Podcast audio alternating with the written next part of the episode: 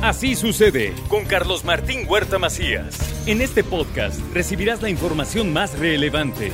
Un servicio de Asir Noticias. Listo por Instagram. Si ustedes nos escuchan así sucede, está muy bien. Pero si además nos quiere ver, estamos en Instagram, arroba Carlos Martín Huerta. Arroba Carlos Martín Huerta y ahí nos va a encontrar en Instagram para que vea usted qué elegante se ve hoy el señor Inman.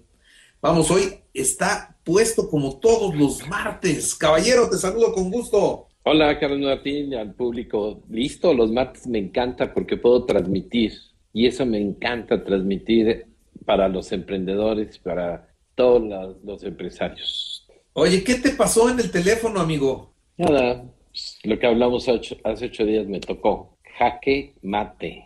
¿Te lo hackearon? Sí, pero nos están escuchando, es que mejor cambiemos de tema. Ok. bueno, ¿de qué vas a hablar hoy?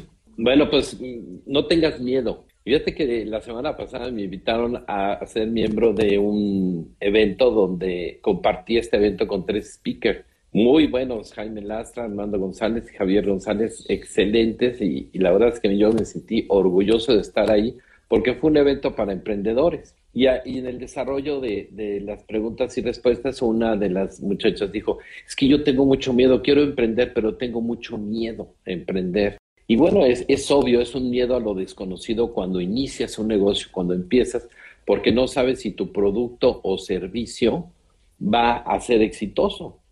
El mejor antídoto para no tener miedo es intentarlo. Ese es el mejor, es así hay que tomarlo todos los días para volver a intentar y volver a intentarlo. Y el miedo se va acentuando con el tiempo, porque si no reaccionamos a tiempo, entonces el miedo te paraliza. Siempre es, es bueno tener un cierto grado de miedo, porque si no lo tienes te lleva a una zona de confort. Si lo tienes excesivo, te paraliza. Entonces, es, es, parte de, de, ser.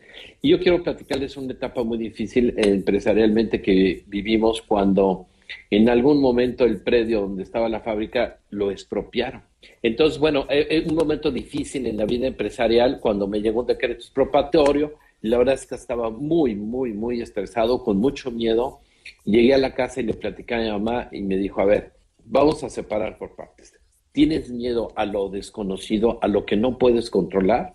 Mejor déjalo porque te está desgastando energía. Mejor controla, haz lo que tengas que hacer de lo que tú puedas controlar, deja que fluya hasta que puedas resolver juntamente las cosas. Pero lo que no puedes controlar, que son situaciones externas, por ejemplo, en este caso el dólar que está empezando a subir, pues sí, puede, puedes hacer algunas, eh, vamos a decir, alicientes para la economía interna, tienes que comprar forward cosas de esas, pero hay cosas que no podemos controlar. También a los empresarios y a los emprendedores nos da miedo a delegar. Y cuando no sueltan las riendas del negocio, eso hace que llegue un momento en que también te paraliza, porque entonces no te deja crecer. Y miedo a, delegar es igual a cero crecimiento. Otro miedo que también tenemos mucho es para hablar en público. Y este miedo de hablar en público te llega también a no comunicar bien las cosas, porque generalmente tienes que hablar pues con tus colaboradores, llega un momento en que tienes varios clientes y te tienes que pagar en un foro. Entonces hay que entrenarse para, para perder ese miedo. Por cierto, le mandamos un abrazo a Fernando Aguilar para que todo salga y toda la energía fluya para ese buen hombre. No, de que fluye, fluye. Ya se echó unos vinos el, el sábado en la noche aquí en mi casa. Sí, sí, cara. Y me encontré al doctor, ¿eh? Ahí en la moto me encontré a su cardiólogo y lo van a regañar. Pero bueno. Oye, también hay otro miedo, y es increíble que tenemos los miedo, el miedo a los empresarios es a crecer. Porque empiezas a crecer, entonces el mismo empresario detiene el crecimiento, porque entonces sale de control, ya se le empiezan a salir las cosas. Entonces también hay que saber controlar ese miedo a crecer. Y así es que, pues el miedo es parte de la vida empresarial y solo se transita superando, superando tus miedos. Y es una manera de controlar el miedo, es un análisis de riesgos, lo que hemos dicho, bueno, pues hay que detectarlos a tiempo, darle su valor, darle su importancia y tratar de disminuirlos y sobre todo no rendirnos, porque el, inicio de un emprendedor cuando empieza y no sabe si va a tener éxito, es una angustia que te trae todo el, día así. Y bueno, pues finalmente dentro de, la audiencia que tuvimos me dio mucho gusto porque nos escuchan, en así sucede.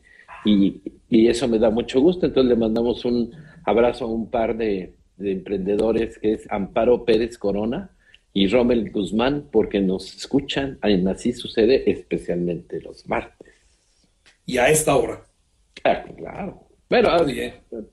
Muy bien, saludos a ellos y a todos los que nos están viendo por Instagram o nos están escuchando en Así Sucede. Sí, Mi querido Luis Gerardo, que estés muy bien, cuídate. Nos están viendo desde Yucatán. Saludos. Ah, saludos a Yucatán. También te está viendo Rocío González. Ah, eso. Eso. Muy bien, gracias amigo. Vale, gracias, bye. Que estés muy bien. Así sucede con Carlos Martín Huerta Macías. La información más relevante, ahora en podcast. Sigue disfrutando de iHeartRadio.